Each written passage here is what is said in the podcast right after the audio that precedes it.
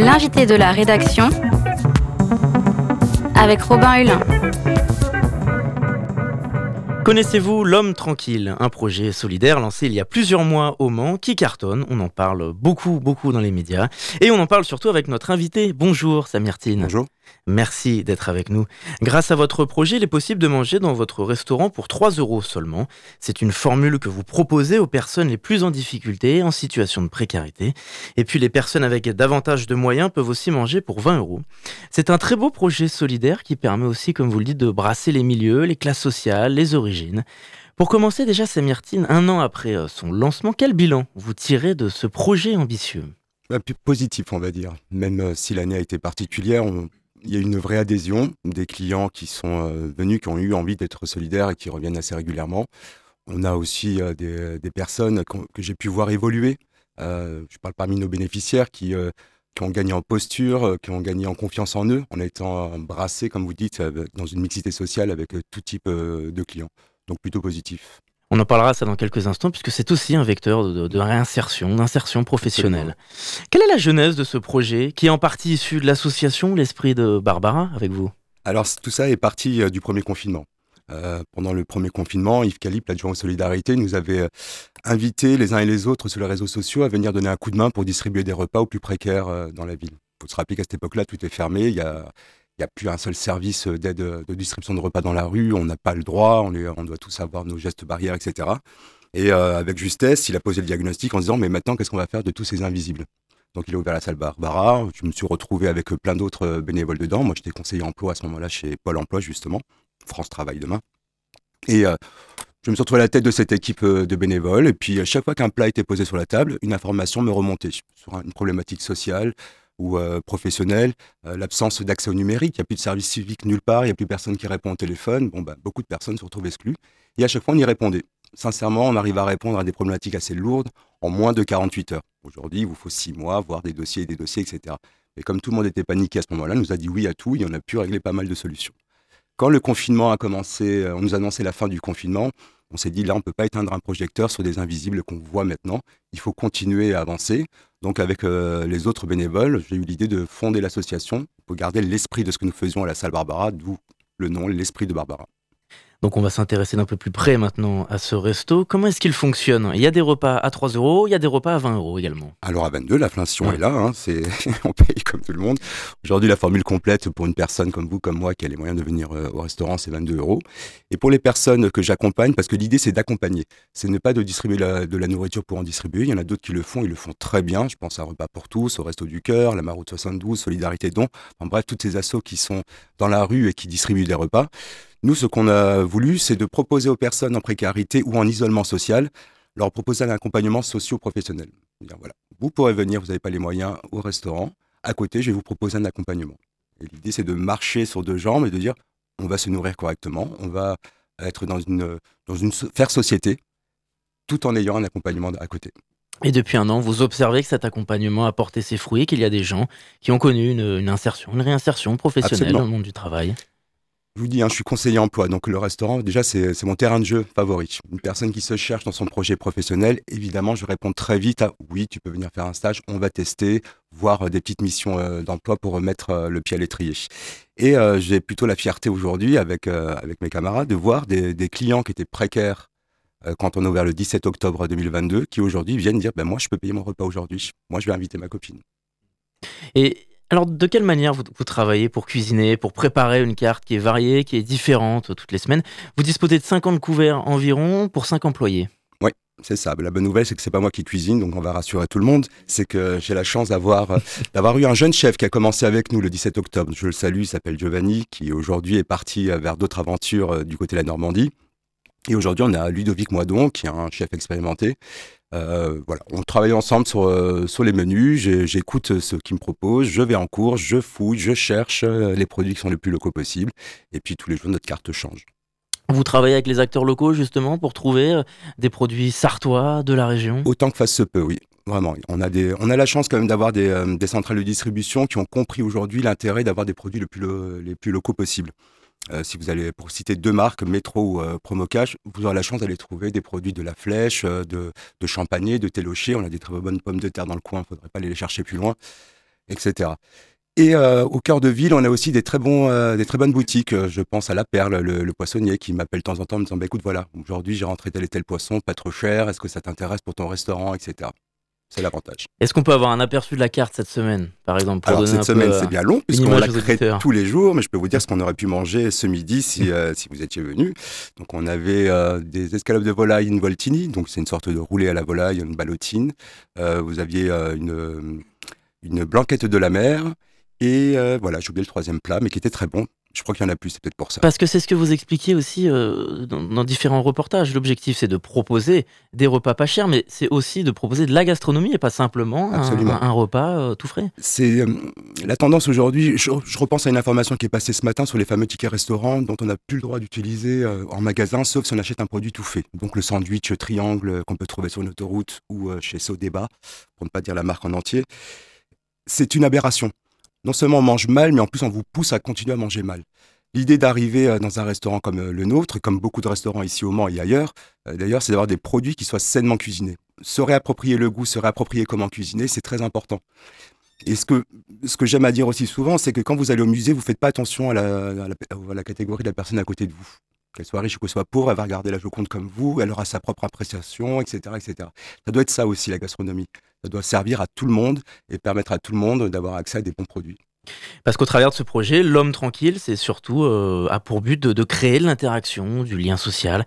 Comme vous le disiez, le médecin va manger à côté du migrant parce que, selon vous, le restaurant doit rester un, vecteur de mixité et d'interaction sociale variée et qu'aujourd'hui, il sépare trop les différentes classes sociales de notre société. Si on, si on prend l'esprit de ce que c'est qu'une table, euh, dans toutes nos cultures, qu'elles soient d'Orient qu'elles soient, ou qu'elles soient d'ici, partager un repas, c'est faire société, euh, c'est échanger avec l'autre, c'est pouvoir parler de problématiques ou rire. Aujourd'hui, on commence à trop compartimenter, on commence à avoir des restaurants très très très euh, allez, hype où il faut payer euh, quasiment un salaire pour manger correctement. Et c'est normal, on exclut de plus en plus de personnes. Nous, on a voulu vraiment qu'il y ait des bons produits à table et que la personne, l'avocat, le médecin, comme vous dites, le migrant, la personne en précarité ou la personne âgée totalement isolée partagent exactement le même mets les invisibles, vous les appelez, ceux qui reçoivent un, repas au, cul du camion, comme on dit. Et parce que la gastronomie fait partie de notre patrimoine et qu'elle concerne tout le monde. Mais complètement, on en parlait juste en antenne euh, tout à l'heure d'excellents films qui relatent euh, nos talents euh, en France de cuisine. On est reconnu dans le monde. Il sera normal que la nation de la gastronomie ne, serve pas tout son peuple. Quoi. Alors Samir Tin, votre projet a été valorisé dans beaucoup, beaucoup de médias partout en Sarthe, évidemment, mais on vous a aussi entendu sur Brut, sur France Inter l'année dernière. L'objectif de cette portée médiatique, c'est aussi de montrer qu'il n'est pas si difficile que ça de développer des, projets solidaires de la sorte sur notre territoire à proximité. C'est pas si difficile, mais il est quand même euh, nécessaire euh, d'avoir euh, les bons relais. on a la chance d'être dans une ville qui est très très solidaire. je l'ai vu pendant le premier confinement, j'ai comparé ce qui se faisait dans d'autres villes. Moi, je suis un Strasbourgeois de naissance, j'étais ici au Mans, et ma petite sœur m'a raconté comment elle avait du mal à pouvoir accompagner les personnes en précarité à Strasbourg. Ok, c'était dans l'est de la France qu'on était le plus touché avec euh, la Covid, mais en attendant, il y avait des centaines et des centaines de personnes qui mouraient de faim. Elle n'avait pas le choix que d'aller se poser sur la place de la gare, de sortir un pauvre tupperware et de donner à manger euh, aux personnes qui venaient. Ici, on a quand même des pouvoirs publics, des politiques qui sont assez engagés dans la solidarité et quand ça va pas, il faut savoir leur dire. Quand c'est bien passé, il faut savoir aussi le souligner. Je remercie encore euh, beaucoup la municipalité du Mans et Yves Calib pour le coup, de nous avoir permis de mener ce projet au bout. Parce qu'il a fallu que des gens aient confiance en nous, nous croient capables de faire pour qu'on puisse y arriver. Vous avez parlé de l'esprit de Barbara en, début d'entretien. Est-ce qu'on peut rappeler aux auditeurs, aux auditrices les missions premières et représenter un peu cette euh, association? Alors l'esprit de Barbara, comme je le disais, hein, c'est né du premier confinement. La première, le premier lieu qu'on a créé, c'est un café solidaire où on accueille le tout venant. Toute personne qui a envie de se poser, juste prendre un café, échanger, discuter avec bienveillance est la bienvenue. Et à côté de ça, euh, je, recommence, mon métier c'est euh, l'insertion socio-pro. J'y mène euh, des accompagnements sociaux euh, toute la journée en partenariat avec euh, différentes institutions, le CCAS ou les autres grandes assos, Montjoie, Tarmac, etc. Vous ressentez aujourd'hui, malgré ça, vous parlez de, 22 euros, un, tarif qui a un petit peu augmenté, l'impact de l'inflation, le poids des coûts? Totalement. Euh, on a mis du temps à augmenter. C'est euh, d'abord parce que je suis pas un grand argentier, je sais pas faire ça, je suis très mauvais euh, pour quand il s'agit de faire de l'argent. on a vu hein, les, différents coûts d'augmentation, l'énergie. On, a eu l'impression que l'Ukraine produisait tout ce qui existe dans notre pays, donc tout augmenté en rafale. Et on a attendu seulement la rentrée de septembre là cette année pour augmenter. Et on a vu l'impact aussi. Les personnes qui sont allées en vacances, moi le premier d'ailleurs cet été, on a tous vu comment tout a augmenté quand on était en vacances. Quand on revient de vacances, on se dit, bah là, maintenant, il va falloir serrer la ceinture. Quoi. Donc, on a eu, comme beaucoup de restaurateurs et d'autres commerces, 3-4 semaines très difficiles au retour. Les impacts sont violents euh, dans la société. Et puis, comme vous le disiez il y a quelques mois euh, sur Inter, c'est que c'est aussi un projet qui n'a pas été très bien reçu par tout le monde. Il y a des gens qui vous ont appelé euh, qui, pour vous dire qu'ils refusaient de manger avec des pauvres. Là aussi, quand, quand on se lance dans ce genre de projet solidaire, on ressent toujours une fracture sociale et elle est. Et euh, je vous dirais que même que le climat d'aujourd'hui fait qu'on l'accentue de plus en plus. Euh, il n'y a pas un jour où on allume euh, la télévision ou la radio où on entend une nouvelle loi qui va venir stigmatiser tel et tel pauvre, et celui-ci le RSA, celui-ci touche la ME, etc. comme je dis souvent, hein, chaque fois qu'on oppose les pauvres entre eux et que les pauvres se battent entre eux, c'est toujours le plus puissant qui gagne. Et c'est ce qui se passe aujourd'hui. Oui, on, ressent tout ça. Il y a une, division qui est assez puissante. Euh, quand la première personne, euh, je m'attendais à avoir euh, des levées de boucliers ou des intolérances là-dessus, mais qui m'a dit clairement non, je ne viendrai pas. D'abord, c'est pas bon. Je n'avais pas encore goûté la cuisine. Et en plus, il n'est pas question que je mange avec des pauvres. J'ai dit bon, bah voilà, on y est.